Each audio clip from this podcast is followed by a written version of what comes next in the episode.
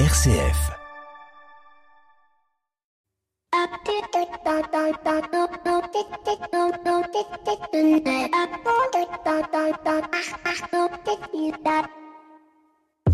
Bonjour à toutes et à tous. Quel point commun entre Vianney, Agnès Varda, Simone Veil, le chanteur Grégoire, Martin Bouygues et Bruno Mazur? Je vous laisse quelques instants pour réfléchir.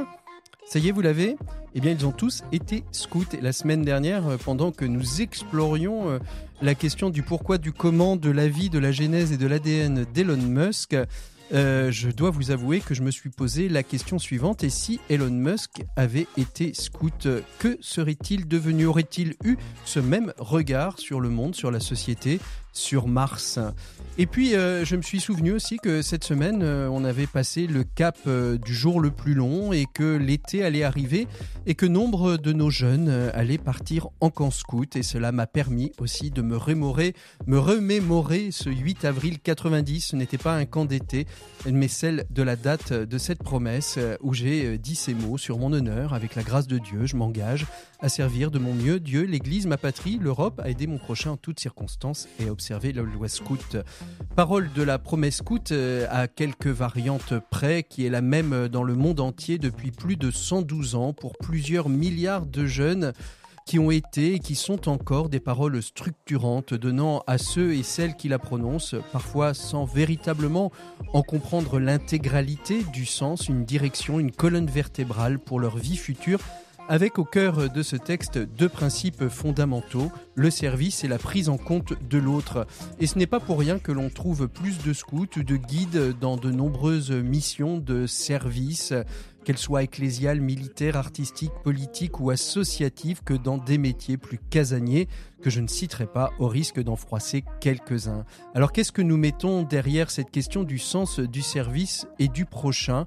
Quel sens vous mettez-vous? Je vous laisse une semaine pour y réfléchir. Bienvenue dans l'écho des solutions.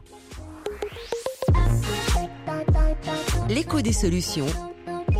Patrick Longchamp. Voilà, bienvenue à toutes et à tous dans l'écho des solutions, quel que soit l'heure, l'endroit à laquelle vous nous écoutez. Nous, on est très très heureux de, vous retrouver. On va évoquer euh, cette semaine la question des festivals. Et en effet, euh, les festivals vont battre leur plein euh, tout l'été, des connus, des moins connus, des tout petits et des très gros mais ils ont tous à faire face à des enjeux économiques et aujourd'hui à des enjeux écologiques et de transition. C'est ce qu'on va voir avec nos trois invités euh, qui seront présents dans le dossier de l'éco des solutions d'ici une petite vingtaine de minutes. Bien évidemment, vous retrouverez vos rubriques habituelles. Pierre Collignon et Maxime Dupont seront là. 7 minutes pour changer le monde, on ira découvrir ou redécouvrir plutôt la ressourcerie culturelle de Montaigu, mais comme chaque semaine, on commence avec l'invité éco. Aujourd'hui, c'est Pierre Guillet euh, qui est notre invité éco de cette semaine. Il est dirigeant d'entreprise, mais surtout président des entrepreneurs et dirigeants chrétiens. Et avec lui, on évoque un sondage paru récemment sur la question du partage de la valeur. Pierre Guillet est notre invité éco de cette semaine. L'invité éco Patrick Longchamp. Voilà, et pour euh, commencer cette émission, je reçois Pierre Guillet, qui est le président des entrepreneurs et dirigeants chrétiens. Bonjour Pierre. Bonjour Patrick. Alors aujourd'hui, on va évoquer un sondage qui est paru il y a quelques temps. On n'en avait pas encore euh, évoqué euh, la teneur. il s'agit d'un sondage que vous avez fait en interne chez les entrepreneurs et dirigeants chrétiens autour de la question de la du partage de la valeur. Pierre Collignon euh, nous en avait parlé il y a quelque temps aussi de cette notion de partage de la valeur dans la chronique euh, hebdomadaire euh, qu'il tient en votre nom, Pierre. Mais quand on parle de partage de la valeur, pour les auditeurs, qu'est-ce que l'on entend exactement? Parce que finalement, partage de la valeur peut prendre plusieurs sens. Oui, tout à fait. la réalité, c'est qu'on a beaucoup focalisé les, débats ces derniers temps sur le partage de la valeur financière. Et, en fait, aux EDC, on pense qu'il y a plusieurs dimensions réellement sur le, partage de la valeur que nous, voilà, on, va redéfinir comme le partage des valeurs plutôt. Et, il y a donc trois dimensions pour nous, une dimension financière, hein, qui est celle qui a été évoquée, mais aussi une dimension sociale et enfin une dimension environnementale qu'il faut aujourd'hui prendre en compte pour pouvoir bien cerner ce, que, ce que sont les valeurs créées, produites par l'entreprise. Mmh Alors justement, comment les, entrepreneurs et dirigeants chrétiens euh, se positionnent-ils au travers de ce sondage sur cette question du, partage de la valeur Et euh, est-ce que c'est plus un partage économique Est-ce que c'est plus un partage euh, sociétal ou social Ou est-ce que c'est plus un partage environnemental qu'ils font? Alors, les questions de, de cette étude étaient assez assez, étaient assez orientées sur, sur ce que les entrepreneurs faisaient en l'état, c'était donc une mmh photo. Et, et pour le coup, en fait, il y a eu plutôt des réponses qui tournent autour des, du partage de la valeur financière. mmh. Et puis avec une extrapolation sur un petit peu le social. Mmh donc aujourd'hui, voilà, il y a, il y a 60% des, personnes qui ont été interrogées qui ont confirmé avoir mis en place au moins une, voire plusieurs démarches au sein de leur entreprise. Qu'est-ce qui les fait démarrer ces entrepreneurs et dirigeants chrétiens Très souvent, et particulièrement sur le, partage de la valeur financière, on sait bien qu'il y a aujourd'hui quelques possibilités de, de niche de niche fiscale. Est-ce que c'est ça le, premier levier qui va intéresser les entrepreneurs et dirigeants chrétiens? Ben, le, Les leviers, je ne parle pas de, de du démarrage en fait de, de, la démarche qui elle repose pour 90% d'entre eux sur leur foi, euh, qui guide en fait leur, leur, action dans ce domaine. Mais euh, après sur les leviers en tant que tels, euh, c'est associer, reconnaître et fidéliser les collaborateurs à la bonne, bonne marge de l'entreprise. C'est ça vraiment les leviers qui apparaissent dans cette étude.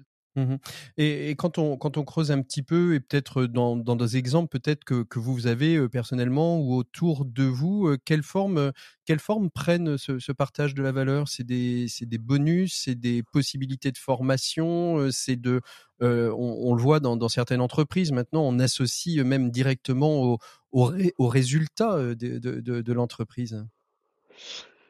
Il y a plein de formes. Dans, l'étude, euh, je dirais que ce qui apparaît en un, c'est euh, surtout des, euh, une valorisation salariale, une meilleure valorisation salariale au travers de primes, de dispositifs qui peuvent exister. et en deux, c'est l'intéressement et la participation qui, sont, qui apparaissent. Mmh. après, euh, évidemment, il faut que l'entreprise ait les moyens économiques euh, et la trésorerie pour pouvoir, et, le résultat et la trésorerie donc, pour distribuer euh, ce résultat sous une forme ou sous une autre.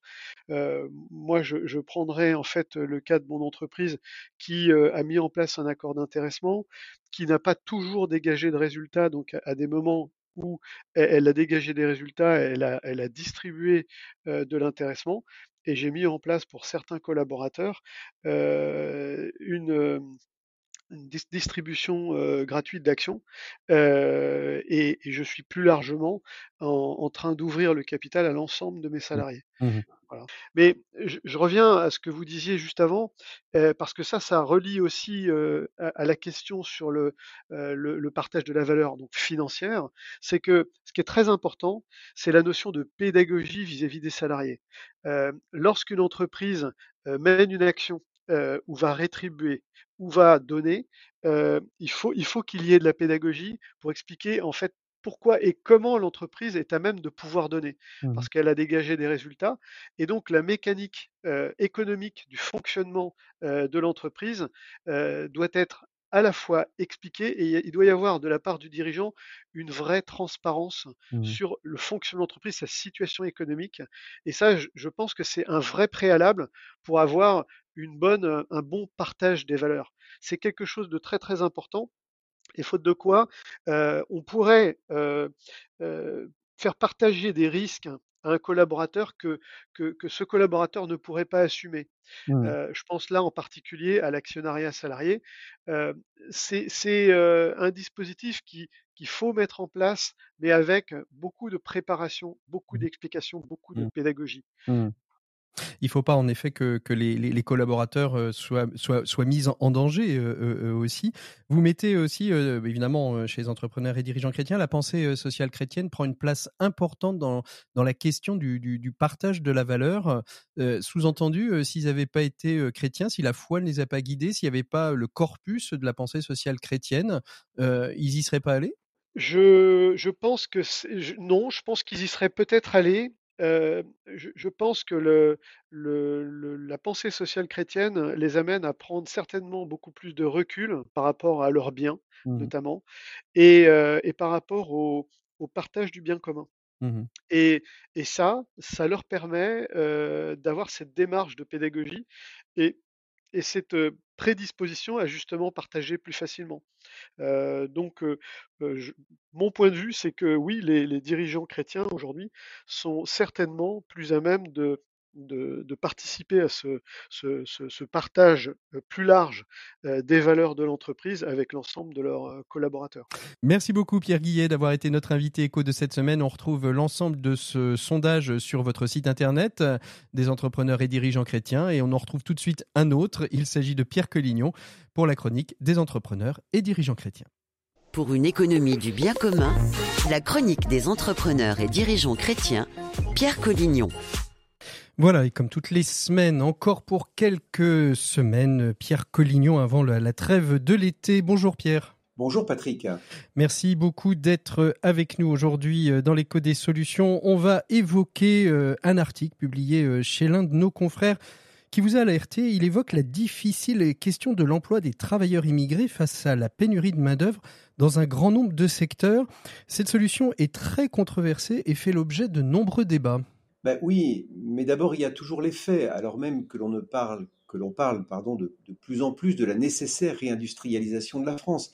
Cet article fait référence à une étude de BPI France, le, le Lab, qui montre que 62% des dirigeants de PME et d'ETI déclarent avoir des difficultés régulières à recruter, 64% estimant que ces soucis sont structurels et antérieurs à la crise sanitaire des difficultés auxquelles ils répondent en se tournant vers des travailleurs étrangers qui représentent aujourd'hui, selon cette étude, 6% des salariés de l'industrie. Alors l'étude révèle également que près de 50% des chefs d'entreprise euh, industriels qui ont, recruté des collaborateurs étrangers hein, ces cinq dernières années et que près de 30% comptent de nouveau le faire dans les cinq années à venir. Est-ce que c'est un phénomène qui vous semble inéluctable, Pierre? Inéluctable, peut-être pas, mais ici aussi, je crois que c'est le principe de réalité qui s'applique. Les chefs d'entreprise interrogés répondent par exemple avec beaucoup de bon sens si personne ne veut faire ses boulots, pourquoi est-ce qu'un étranger ne pourrait pas le faire? Le constat est dur, mais il est réaliste. Beaucoup de métiers sont en tension, vous le savez, car il devient difficile de trouver de la main-d'œuvre pour occuper les postes concernés. Difficile de trouver des ouvriers qualifiés, des techniciens et des agents de maîtrise dans le secteur de la transformation et du traitement des déchets, de la mode et du luxe. Oui, du luxe aussi de la construction et de la mine et de la métallurgie. Alors, est-ce qu'on peut euh, et est-ce qu'on doit surtout euh, se satisfaire uniquement de, de ce principe de réalité, Pierre? Difficile de s'en affranchir, surtout quand on est chef d'entreprise. Quand vous avez besoin de main-d'œuvre pour faire tourner votre usine et que vous êtes sur un marché saturé, bah, il faut bien trouver des solutions. Mais c'est vrai aussi que l'on ne doit pas viser le seul court terme et se poser aussi des questions sur la pérennité de telles solutions qui posent aussi des difficultés. Alors lesquelles? C'est la question qui se pose. Lesquelles ben, Nous savons tous qu'il existe des barrières culturelles et qu'il n'est pas toujours simple d'embaucher des personnes qui, en même temps euh, qu'elles découvrent leur métier ou leur environnement professionnel, doivent aussi s'intégrer dans une culture qui n'est pas nécessairement la leur. Ça demande du temps, de l'attention et, un vrai désir de la part de l'entreprise comme du salarié de prendre en compte ces différences et de les intégrer. Mais il ne faut pas se cacher les choses. Le travail des migrants est aussi un vecteur de nombreuses crispations dans le débat public et on ne peut pas les balayer d'un revers de manche. Nous oblige aussi à nous poser des questions. voulez-vous dire par là qu'au-delà de l'accueil des migrants, il faut aussi s'interroger sur le désintérêt de nos contemporains pour certains métiers? Certainement. De nombreux métiers souffrent d'un déficit d'image, par exemple, et c'est bien dommage, car on peut être parfaitement heureux dans les métiers du soin ou de l'aide à domicile, on peut s'épanouir dans les métiers de la restauration, du bâtiment, de la mécanique, de l'animation culturelle, que sais-je encore. Il faudrait donc revaloriser ces différentes activités, les rendre plus attractives et surtout, surtout, arrêter de penser que le travail est aliénant, comme la réforme des 35 heures a voulu nous le faire croire il y a déjà 20 ans maintenant. Alors ça, ne remet pas en cause ce que je disais en commençant cette chronique, mais je ne peux pas m'empêcher de penser qu'il y a là un chantier urgent et important. Il en va de notre avenir. Notre société doit redécouvrir la vertu du travail, qui peut être difficile, c'est vrai, même pour un directeur général d'ailleurs, ou un joueur de football, mais qui est aussi un lieu d'épanouissement et de joie. Et je confirme que c'est en effet un lieu d'épanouissement et de joie que de travailler. Je vous remercie Pierre Collignon, on se retrouve la semaine prochaine. On fait tout de suite une pause musicale avant d'ouvrir notre page festival euh, de cette semaine, puisque c'est le thème du dossier de l'écho des solutions. À très bientôt Pierre, au revoir.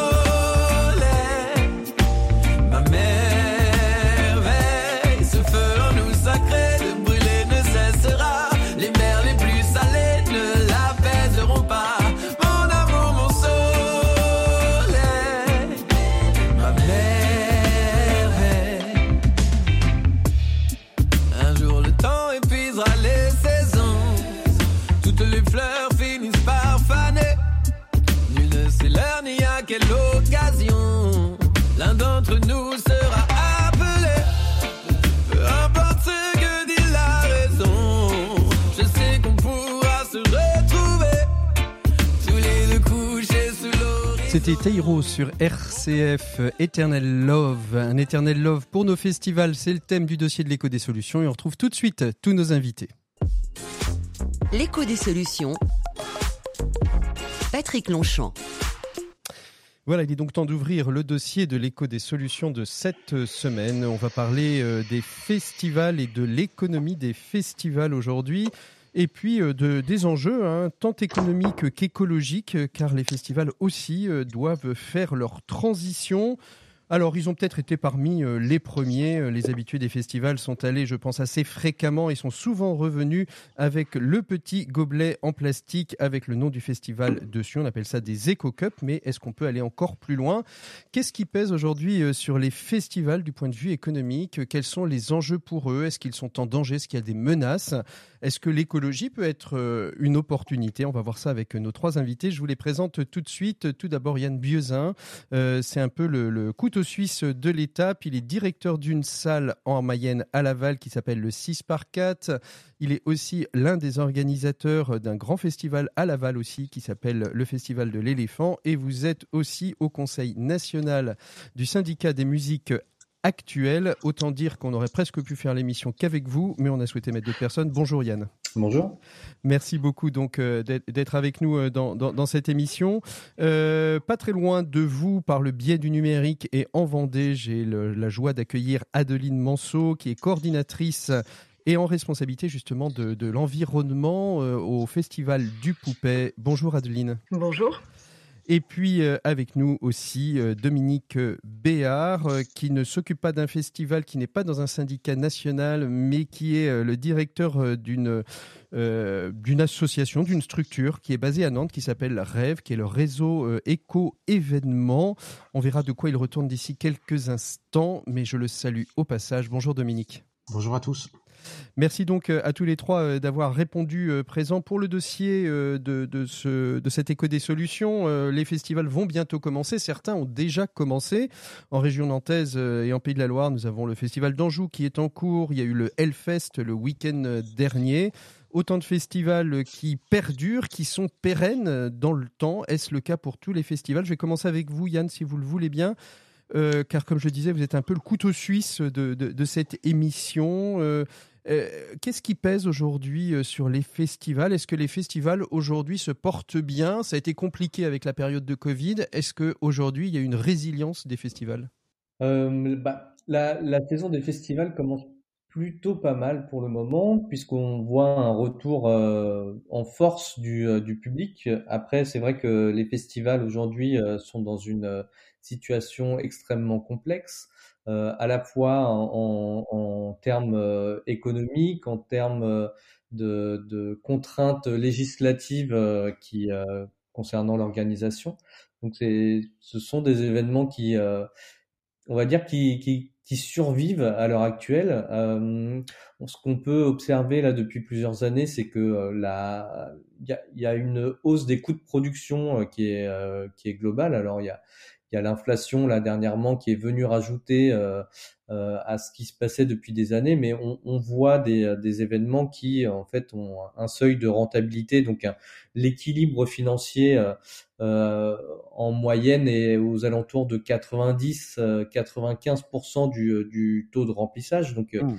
c'est-à-dire qu'il faut atteindre quasiment le complet pour espérer euh, être à zéro, voire euh, gagner un tout petit hmm. peu d'argent quand on arrive. Euh, c'est lié à quoi, Yann? Je lisais, je lisais dernièrement chez, chez, un confrère qu'aujourd'hui, il y avait une sorte de concurrence exacerbée des, des, festivals.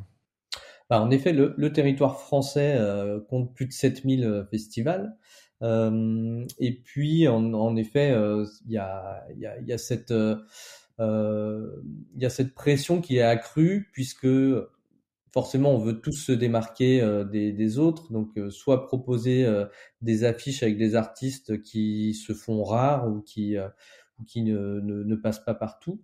et puis c'est vrai que le coût des cachets artistiques a, augmenté, a explosé ces cinq dernières années. Donc euh, ça, c'est un des paramètres qui fait qu'aujourd'hui, euh, l'économie des festivals est, complexe. Il y a aussi euh, tout ce qui est frais techniques, l'inflation, comme je disais juste, juste avant, et puis les contraintes législatives avec... on a eu il y a quelques années la circulaire Colomb.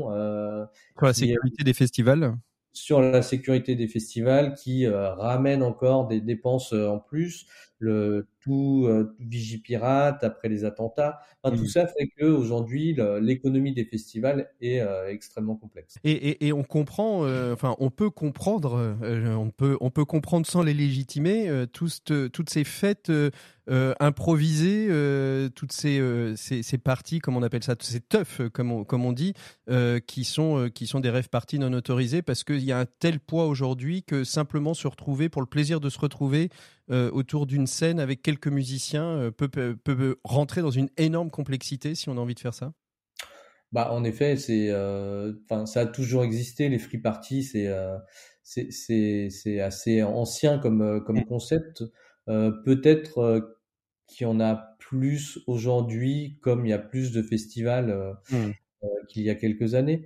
mais c'est vrai que oui, passer sous les radars de la législation, ça doit, c'est forcément mmh. plus, plus, en tout cas pour une frange de la population, c'est vrai que euh, aujourd'hui le festival est devenu euh, un bien de, de, consommation, si on peut appeler ça comme ça, euh, qui, euh, qui, est assez onéreux. Mmh. Amandine, euh, au Poupet, vous, vous, avez les mêmes constatations que le, la, difficulté pour un festival, Amandine, et je vous demande si vous avez les mêmes constatations, mais la, la, la vraie difficulté, Yann l'a dit, c'est arriver à, garder la pérennité du festival. Oui, c'est ça. C'est euh, après, je reprends les, mêmes propos que Yann. Hein, voilà, les hausses de cachet, énergie, etc., qui augmentent sans cesse. Après, euh, nous, voilà, on a la chance à Poupée. Euh, voilà, ça fait 36 ans qu'on existe. On, s'est implanté petit à petit. voilà, on est parti d'une fête de village. après, c'est aussi le ça qui nous aide, c'est s'implanter petit à petit sur le territoire et agrandir son son public et fidéliser son public. C'est ça, c'est le, le, le point important. Fidéliser euh, un public, euh, l'emmener dans un concept qui où se retrouve pleinement. C'est mmh. vraiment ça qui peut se faire démarquer ensuite. Euh, au Poupet, vous avez, vous l'avez dit, ça a commencé par une fête de famille. Il y a beaucoup de, de enfin, dans un esprit fête de famille, il y a beaucoup de festivals comme ça qui aujourd'hui euh, sont devenus des, des, des festivals euh, qui, qui, ont commencé euh, dans un champ avec quatre bottes de foin euh, et qui aujourd'hui drainent 20 000, 30 000, 40 000, 50 000 personnes. Au Poupet, vous, vous accueillez combien de personnes, Adeline? Alors, euh, nous, on a un format quand même qui est assez variable, euh, avec euh, un cœur de festival qui se déroule dans un théâtre où on est limité à 5000 personnes. Et puis, en fonction des années et des opportunités, on se permet de s'exporter sur un autre site qui peut accueillir de 30 à 40 000 personnes. Mmh. Donc, l'année dernière, on était plutôt autour de 140 000. Cette année, on va être quasiment complet, mais avec moins de dates où on sera, et on sera environ 100 000 festivaliers. Dans ce que disait Yann, il y a des postes sur lesquels vous êtes attentif euh, parce qu'il faut pouvoir équilibrer, euh, équilibrer le budget à défaut de gagner de l'argent. Adeline. Ah, pardon, je croyais que c'était pour Yann. Ah euh, oui, il faut être attentif. Toutes les, voilà, toutes les dépenses sont réfléchies. voilà, dès que nous on a la chance cette année, les, la, programmation avait été bien, bien accueillie, donc on, on, arrive à, à, investir un petit peu, voilà, se développer peut-être un meilleur accueil que si on avait été sur une billetterie qui était plus compliquée où on aurait forcément limité mmh. certains postes. Mais euh, il faut toujours être vigilant euh, parce que voilà, les coûts, les, euh, l'énergie, le, problème de technique et de main d'œuvre, voilà, tout ça fait qu'il faut être très vigilant. Comment comment ça se passe, Yann ou Amandine Vous répondez, puis après on va s'intéresser à tout le travail que fait que fait Dominique Dominique Béard avec Rêve. Mais quelle, quelle, quelle, place jouent les territoires, Yann, dans dans le développement d'un festival? Je vais peut-être me, me, tourner vers le, le festival de l'éléphant qui, qui se tient à Laval en général au mois de mai. Euh, quel, enjeu avec les territoires? C'est important pour les territoires. On voit une multiplication de festivals, mais c'est peut-être aussi pour certains territoires pour pouvoir aussi générer de l'attractivité, euh, du flux touristique, euh, du flux économique, des retombées économiques sur le territoire. Bah, je dirais qu'il y, y, a deux, y a deux logiques qui s'affrontent là. Il y a, il y a une logique en effet de, de marketing territorial et c'est vrai qu'il y y a des territoires qui sont qui, euh, qui ont vu émerger des, euh, des festivals euh, dans un but clairement économique et on est pour en effet faire soit venir des, des, des, personnes habitées sur le territoire, soit générer une économie qui est, qui est propre au festival. C'est vrai que l'événementiel est un, impacte fortement économiquement les territoires. Après, et, et l'autre logique, c'est plus une logique on va dire, euh, d'intérêt général et de, de, de, de fabrique du, euh, du, vivre ensemble, euh, dans laquelle le Festival des Trois éléphants s'inscrit pleinement. on est un outil d'attractivité, certes, mais le but premier de, du festival, c'est de proposer des, des artistes, des propos artistiques qui sont forts, qui sont issus d'une diversité. On on, on, met pas dans sur des scènes euh, des, euh, des, artistes euh, comme, comme on met une boîte de, de, de petits pois carottes. On a tout un imaginaire qui va avec. et c'est et en fait, c'est aussi ça qu'il faut bien prendre en compte, c'est que l'événement, on fait pas de l'événementiel en fait. On fait, euh, on, fait un festival. On, a une dynamique artistique avant d'avoir une dynamique euh, économique euh, et, et, événementielle. Dominique Béard, justement, l'événementiel, c'est votre et merci à Yann de faire la transition. Votre l'événementiel est l'un de vos de de vos dadas, hein, puisque vous en avez, vous avez créé une association qui s'appelle Rêve, le réseau Éco Événements, qui est un réseau qui, qui accompagne, qui labellise des événements, mais aussi des festivals euh, éco-responsable. Euh, d'où vient cette idée, Dominique Béard euh, Vous êtes d'abord, vous êtes nombreux en France à proposer cette forme de labellisation d'événements et d'accompagnement des, organisateurs d'événements et de festivals à une éco-responsabilité? Il y a de plus en plus d'organisations, des, associations, des fédérations, même des entreprises qui accompagnent aujourd'hui les organisatrices et les organisateurs d'événements et de festivals sur les questions de transition écologique. Et nous, on propose un un label, mais euh, il y a euh, partout en France, euh, sur, dans toutes les régions, il y a, y a d'autres formes. ça peut être des labels, ça peut être des chartes d'engagement, ça peut être des checklists. Il y a, y a plein de choses qui, qui sont en train de se faire et c'est en pleine explosion. Mmh. Alors justement, comment on accompagne ces, ces festivals? Quels sont leurs, leurs besoins et qu'est-ce que vous, vous leur apportez, Dominique Béard, avec le rêve? Alors déjà, en fait, les, en général, moi ce que je constate, c'est que les, les festivals s'accompagnent eux-mêmes. Euh, il y a déjà beaucoup de, de réseaux euh, de festivals qui existent. Là, on a la chance, par exemple, euh, d'avoir deux représentants des Pays de la Loire. Il existe un, réseau dans les Pays de la Loire qui est le, pôle des musiques actuelles, sur lequel il y a un groupe de travail. En fait, les festivals, depuis toujours, travaillent sur, sur ces questions, sur toutes les questions en général, et depuis, depuis quelques temps, sur les questions de RSE, de transition écologique. Même les plus gros festivals, qui ne sont pas forcément des, festivals de musique, je le citais en début de, euh, en début de en début d'émission, mais on a, on a on a le festival d'Anjou euh, en, en Maine-et-Loire. Euh, il y a aussi les, les, les, folles journées à Nantes qui sont de la musique plutôt classique. Ces, ces, festivals aussi, qui sont d'autres formes de festivals, qui sont pas forcément des festivals musique actuels, s'intéressent à l'éco-responsabilité. Est-ce bah que c'est devenu une nécessité en fait aujourd'hui? Alors les deux, les, euh, les, deux, en fait, avant que, que ce soit nommé sous forme d'éco-responsabilité, le, le, fait festivalier a toujours été plus intéressé que les autres formes d'événements à l'éco-responsabilité. C'est-à-dire souvent, ne serait-ce que par contrainte financière, ou par ancrage territorial et envie de favoriser des partenariats locaux, des agriculteurs locaux, de, mmh. tout simplement à travers le bénévolat et à travers la mutualisation de, de matériel. donc tous les festivals ont toujours eu cette, cette approche-là. La, la, grosse question qui, qui se pose sur, sur les festivals, c'est la question de la jauge, de la taille du, du festival qui, euh, qui fait en fait déplacer euh, des personnes. Et en fait, plus euh, la jauge est importante, plus les gens viennent de loin. Mmh. Euh, là, par exemple, ben, on, on, a cité euh, plusieurs euh, donc sur le festival de poupées, sur les trois éléphants. Vous avez parlé tout à l'heure du, du Hellfest. Ben, en fait, le, le risque ou l'enjeu, c'est que plus le, le, festival est connu et reconnu, plus les personnes vont venir, vont faire des kilomètres, pas forcément uniquement mmh. en transport doux. Ça peut être, enfin, le, oui, ça peut être de la voiture, de, de l'autocar. Tout à fait. Et ils viennent de, de, plus en plus loin. Et nous, en fait, le véritable enjeu qui est posé là-dessus, c'est quelle est euh, quelle est la jauge euh, mmh. que l'on peut euh, avoir pour que ce soit entre guillemets acceptable d'un point de vue de transition écologique, sachant qu'il n'y a pas de solution.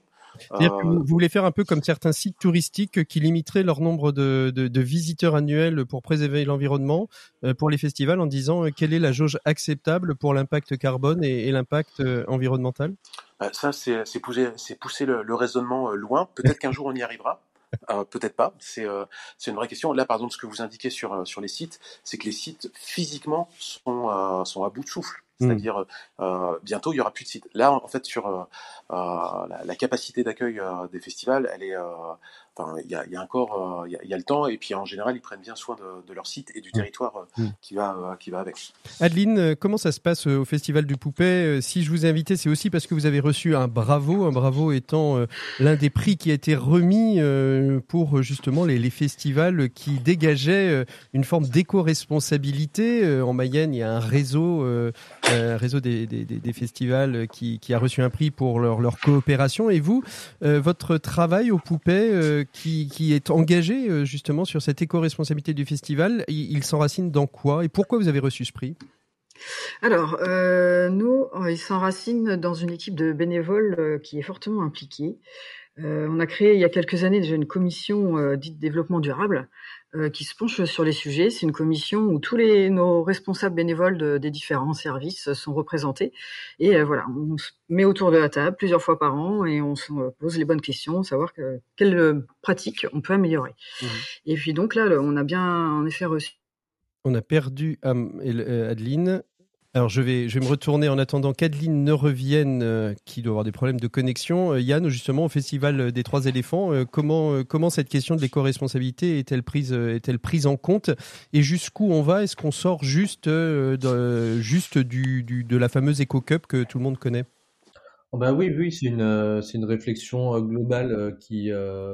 qui, enfin, chez, chez nous, il y a une commission aussi avec des bénévoles sur sur l'ensemble du, euh, du, processus de production. Donc, euh, euh on va avoir des, des, réflexions et puis de la mise en place d'actions sur sur les déchets, sur les transports, sur l'approvisionnement, sur voilà, c'est une réflexion globale et en fait, on est dans une dans une démarche d'amélioration continue. Donc mmh. d'année en année, on pousse un peu plus loin les les, les, réflexions et les actions euh, qui sont mises euh, qui sont mises en œuvre. Est-ce que ça a un impact sur, euh, justement, on parlait au, début de cette émission de l'économie d'un festival, est-ce qu'il y a un impact économique d'une éco-responsabilité? Est-ce que finalement, se mettre à faire un festival éco-responsable, peut-être que c'est vous, Dominique, hein, qui pouvez nous, nous répondre là-dessus, est-ce que faire un festival éco-responsable, ça coûte plus cher à des organisateurs d'événements ou pas? Alors, ça, déjà, ça change profondément les habitudes. Euh, c'est-à-dire, euh, si, je prends un exemple hyper concret, là, vous avez parlé des gobelets. Vous avez parlé des gobelets, mais c'est valable pour l'alimentation, c'est valable pour euh, la mobilité, pour la technique, c'est valable pour tous les sujets. En fait, il faut changer les habitudes, il faut changer les perceptions. Euh, donc juste, ne serait-ce que ça, c'est-à-dire se remettre en question, euh, c'est pas quelque chose de simple, ça prend du temps, et donc du coup toute conduite de changement déjà en soi euh, coûte de l'argent.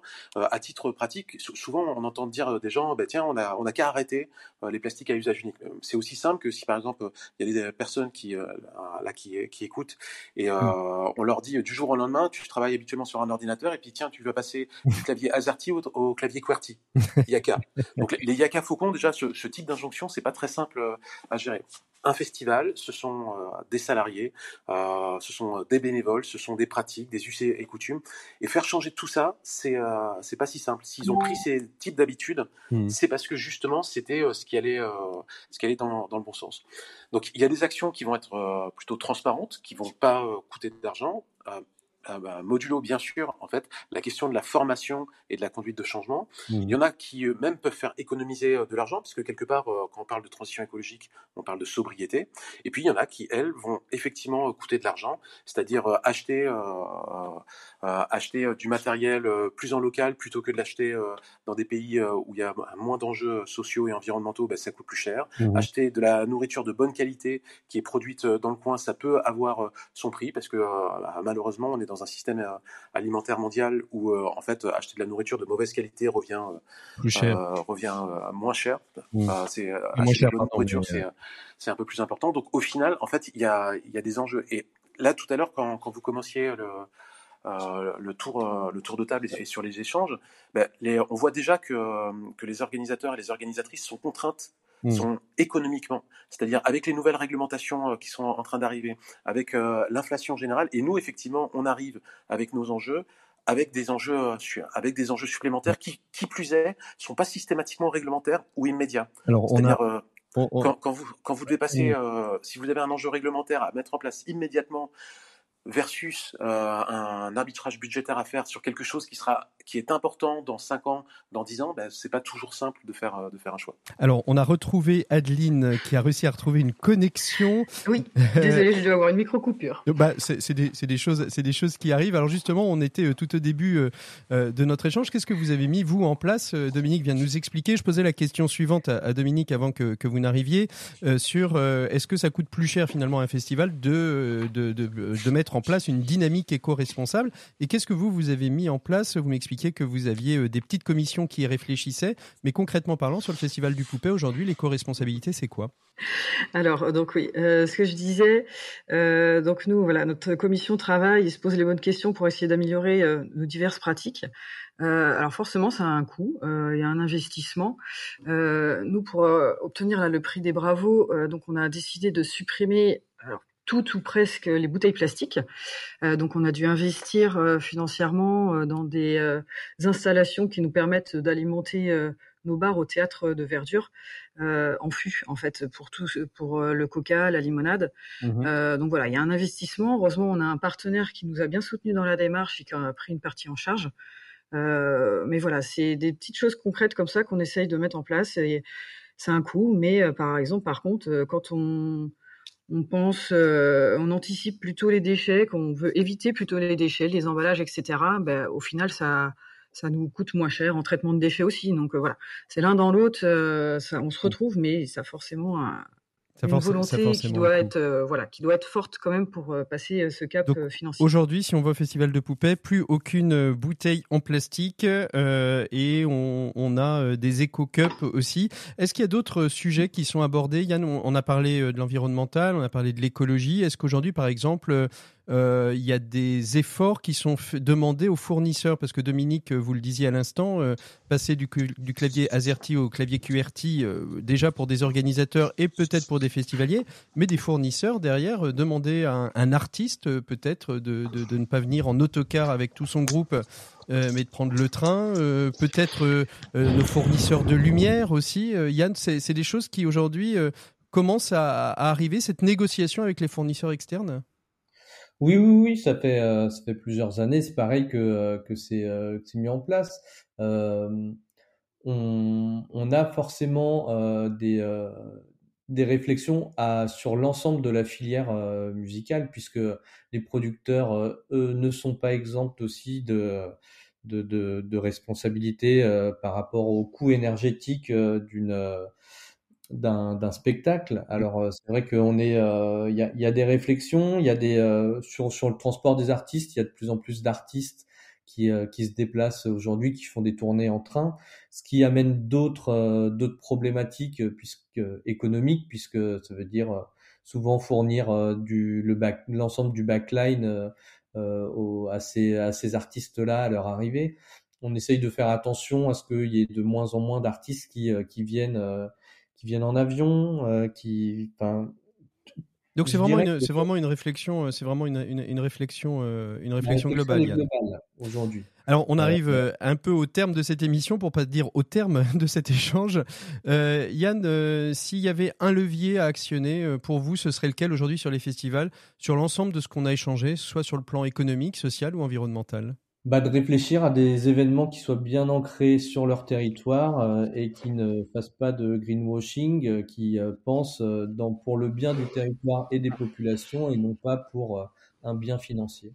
Et pour vous, Adeline, quel serait, le levier euh, à, actionner euh, pour, euh, pour ces festivals sur l'ensemble des points économiques, environnementaux, écologiques, sociaux je pense que c'est vraiment déjà bien définir une et entraîner avec soi toute l'équipe. Mmh clairement, euh, si, euh, si la moitié de l'équipe n'est pas convaincue euh, par tous ces enjeux-là, c'est compliqué de, d'emmener, voilà, d'emmener le projet. Donc voilà, c'est la première chose, c'est vraiment convaincre son équipe et, et se faire bien entourer.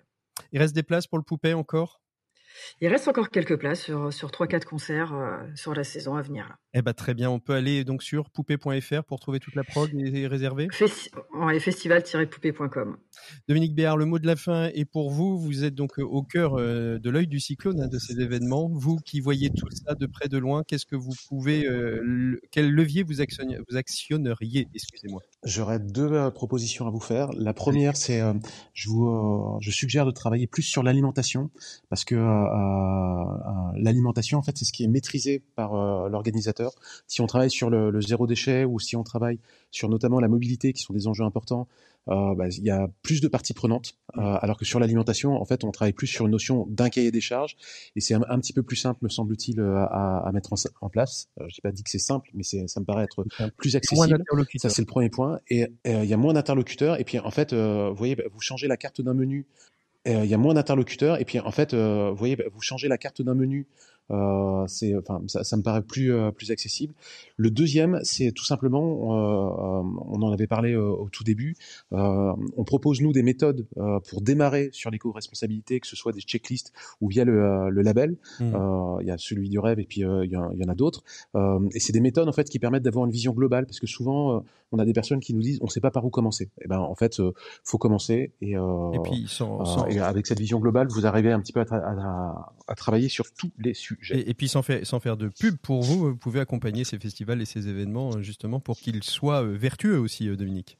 C'est ça, sans faire de pub, nous pouvons accompagner avec le label événement éco-engagé, sans faire de pub. Allez, merci beaucoup Yann Biozin, bon courage pour la fin de saison du 6 par 4. Je pense que vous avez commencé déjà la programmation des trois éléphants de l'année prochaine ou pas encore? Vous, vous, vous tirez les bilans? Eh ben euh, oui, c'est ça. On est euh, sur les bilans et sur euh, la, préparation de l'édition 2024. Merci beaucoup à tous les trois. Nous, on fait une micro pause. On retrouve tout de suite Maxime Dupont pour un max déco et on retrouvera justement encore des nos invités des 7 minutes pour changer le monde puisque je vais faire un petit tour à la recyclerie culturelle de Montaigu. On en avait déjà parlé dans une émission précédente, mais je vous rediffuse avec grand plaisir dans le cadre de ces festivals parce qu'on l'a pas dit, les ressourceries culturelles, elles peuvent aussi aider les événements à devenir éco-responsables, soit en récupérant, soit en vous louant des choses de seconde main. Voilà, merci beaucoup à tous les trois. On retrouve tout de suite Maxime Dupont. Maxime Dupont. Il est donc temps de retrouver l'ineffable Maxime Dupont. Bonjour Maxime. Bonjour Patrick. Merci beaucoup d'être avec nous. Alors, euh, ça n'a pas été votre festival euh, et mon pauvre Maxime, vous n'avez pas pu euh, échapper, j'imagine, à Vivatech. Et oui, Patrick, j'ai dû me résoudre à y aller par peur de la faute professionnelle, puisque n'ayons pas peur de le dire, Vivatech est désormais incontournable, installé dans le paysage économique et médiatique français bien au chaud, juste après le Festival de Cannes et Roland Garros. Et c'est tout sauf un hasard, puisqu'en fait, les similarités sont très nombreuses. Alors, je sens que vous allez nous expliquer pourquoi, Comme au Festival de Cannes, donc, qu'est-ce qu'on retrouve qui est similaire au Festival de Cannes? Les tapis rouges, peut-être?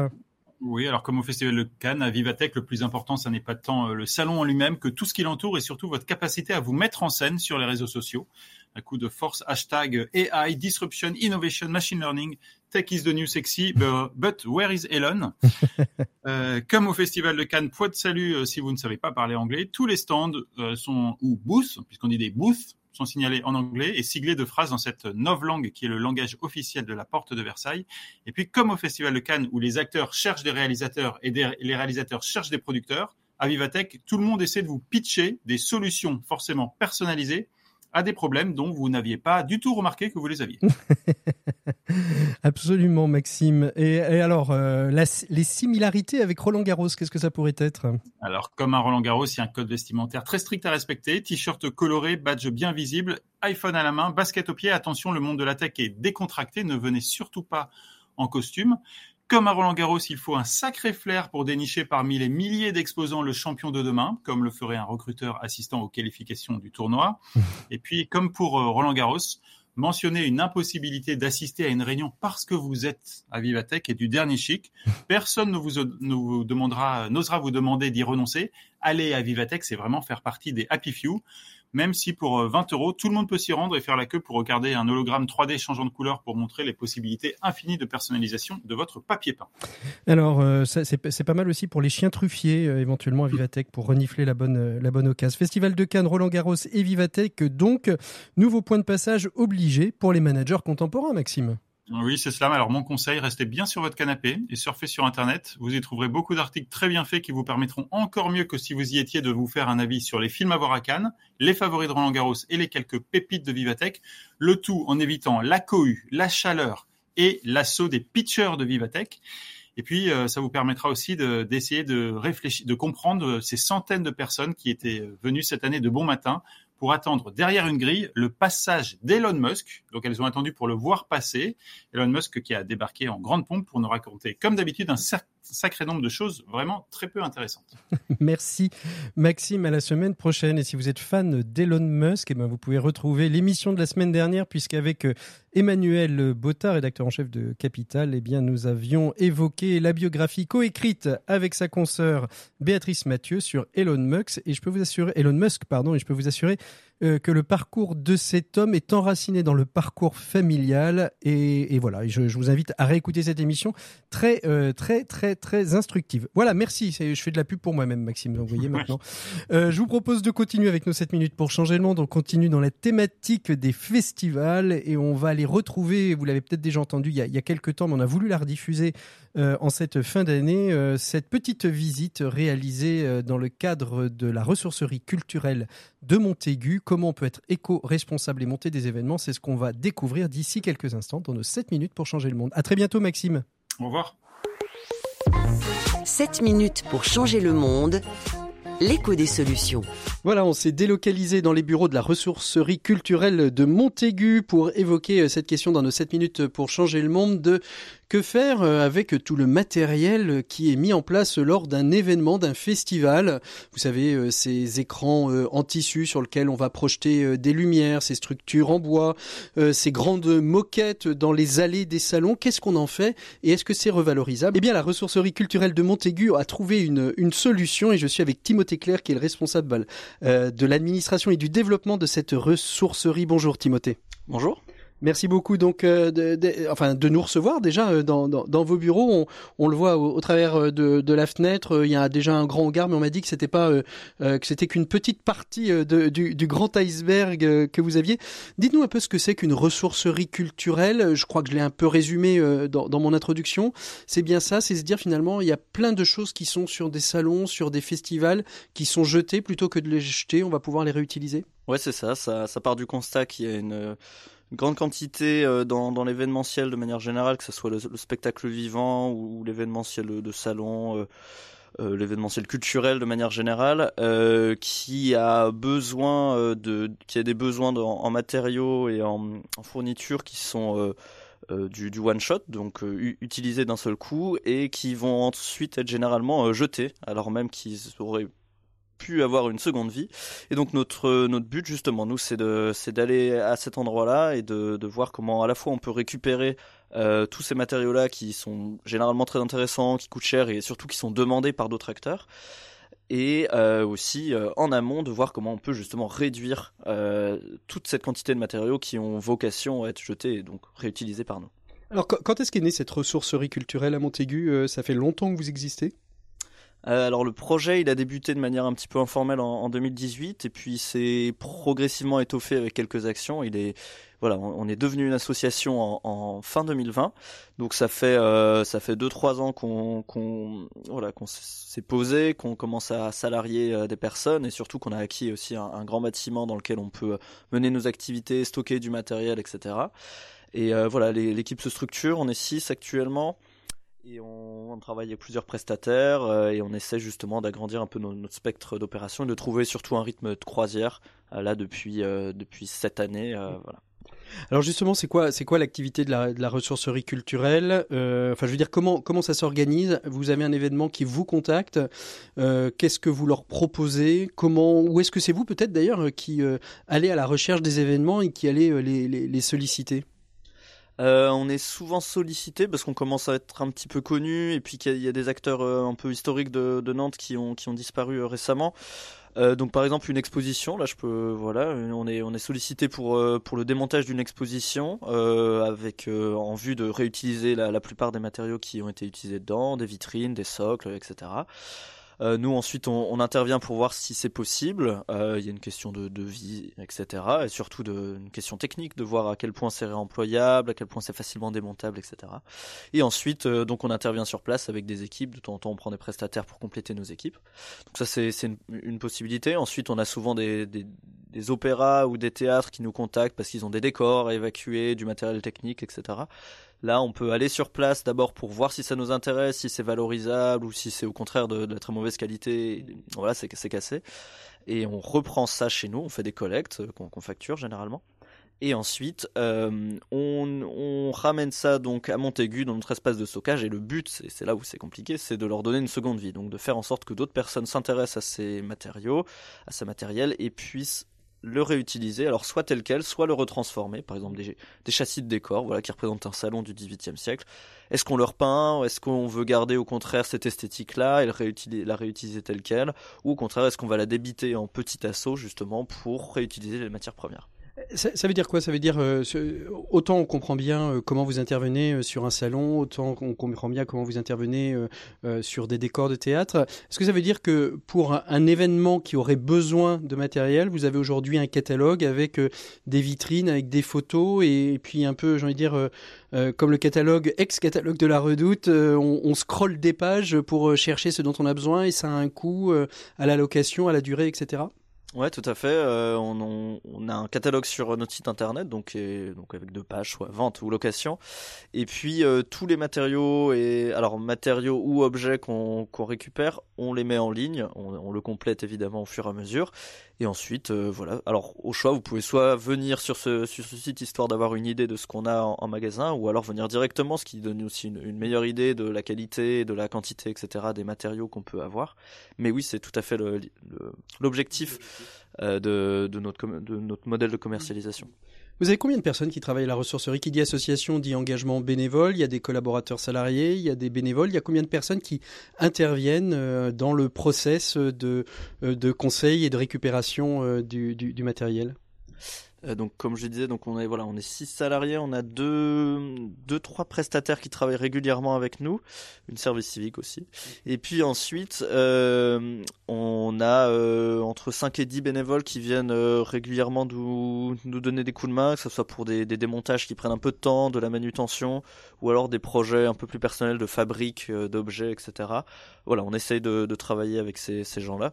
On a une équipe voilà, qui se structure un petit peu de- depuis, euh, depuis cette année. Vous êtes euh, nombreux en France à, à pratiquer euh, la ressourcerie culturelle? On est euh, 6-7 à peu près, avec euh, sur, le, sur tout le territoire français, euh, pas tout à fait également répartis. On a quelques structures, enfin trois structures, quatre structures parisiennes notamment, et donc avec chacune des spécificités. Euh, on a par exemple des collègues de Paris qui sont uniquement sur le son et lumière, on a des collègues de Paris qui sont aussi uniquement sur le cinéma. Euh, on a des collègues qui sont uniquement sur de la matière. Enfin bon, voilà, ça, ça, ça bouge un petit peu et il y a des nouveaux projets qui émergent à droite à gauche, euh, à Strasbourg, à Lyon, à Dijon. euh, donc ça, voilà, ça se, ça se, le réseau se complète euh, progressivement. Est-ce que vous avez le sentiment que les, salons, les foires expo, euh, les congrès, euh, les théâtres, les scènes nationales, les plus petites scènes euh, départementales ou autres ont conscience aujourd'hui de cette nécessité de ne pas uniquement jeter Alors vous, vous êtes une ressource, ressourcerie culturelle, on pourrait évidemment faire le, tri sélectif de, de- des objets en allant s'adresser à des ressourceries ou, à des, ou, à- des déchetteries. hein. Est-ce que vous avez le sentiment aujourd'hui que l'ensemble de ces a une prise de conscience de la nécessité euh, de, pouvoir réutiliser finalement, de, penser cette circularité? Euh, oui, alors bon, parce que médiatiquement, ça fait de, plus en plus de bruit, ce genre de choses, parce qu'il y a aussi quelque chose d'assez, euh, des fois, humain de, de, voir des quantités gigantesques de matériel neuf ou très très peu usé être mis à la poubelle, etc. Et puis notamment dans le cadre de créateurs de décors, c'est toujours un petit peu difficile, je pense, que un- un- un- pour un scénographe de voir qu'une pièce qu'il a, enfin, le, le décor d'une pièce qu'il a créée doit être jeté et finir en, en- en- en morceaux de bois euh, qui vont finir dans, dans de l'aggloméré. Euh, bon, il y a, doit y avoir un, un petit pincement au cœur à ce moment-là. Donc nous, on, voilà, ça, ça- ça- le travail se fait et nous, ensuite, on a un, un énorme travail de sensibilisation. Alors déjà, dans un premier temps, pour dire attention, c'est ce que vous considérez comme du déchet peut au, contraire avoir une seconde vie et surtout ensuite, vous, quand vous reconstruirez ou quand vous allez projeter tel événement, etc., pensez d'abord au réemploi, donc pensez à des choses qui ont déjà vécu pour reconstruire et, euh, et pour organiser vos événements. Donc le plus important pour vous, c'est pas forcément uniquement de récupérer, c'est aussi euh, euh, de, conseiller, de conscientiser euh, les différents acteurs à cette capacité d'anticiper par le réemploi avant de fabriquer des choses neuves. Ouais, tout à fait. En fait, c'est l'idée de l'éco-circularité, de, euh, voilà, de l'économie circulaire. Euh, c'est bien, c'est pas que les gros acteurs euh, libèrent tout leur flux de déchets, etc., dans des ressourceries qui, et qui, elles, ensuite redirigent ces petits, ces flux vers des plus petites structures, etc. Euh, non, euh, parce que sinon, en fait, les gros acteurs n'auront aucun intérêt vraiment à réduire leur, quantité de, déchets produits. Donc le but, c'est de sensibiliser suffisamment ces, ces acteurs et de leur proposer aussi suffisamment de matière pour que eux-mêmes, lors de la conception de leurs événements ou lors de la conception de leur scénographie, etc., puissent s'alimenter et venir euh, se fournir chez nous. Justement, voilà, pour qu'il y ait l'idée de circularité totale et qu'au final, des gros acteurs fournissent d'autres gros acteurs avec des petits acteurs au milieu. Mais voilà, l'idée d'un cercle au final. L'écho des solutions. Patrick Longchamp. Voilà, et merci beaucoup à Timothée Claire de nous avoir reçus à la ressourcerie euh, culturelle de, Montaigu. En effet, un très très beau projet à mettre entre, entre toutes les mains des organisateurs d'événements. Je vais y arriver. Il est temps de nous quitter. Je vous souhaite à toutes et à tous une très très belle écoute des programmes de RCF. Vous pouvez nous retrouver sur rcf.fr ou en podcast. D'ici là, portez-vous toutes et tous très très bien. À très bientôt. Au revoir. Thank you.